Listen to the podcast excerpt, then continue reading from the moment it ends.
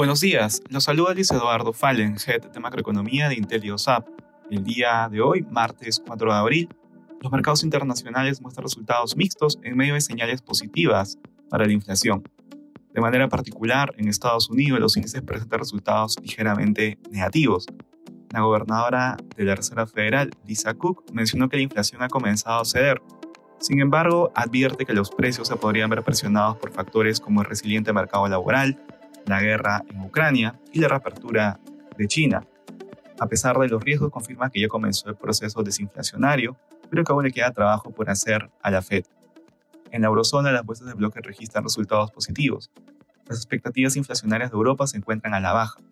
En el más reciente cuestionario de expectativas del Banco Central Europeo, la mediana de la inflación percibida en los 12 meses previos cayó a 8.7% en febrero, desde un nivel de 9.5% en enero. En Asia, los mercados cerraron mayormente con ganancias, a excepción de Hang Seng, que cayó 0.7%.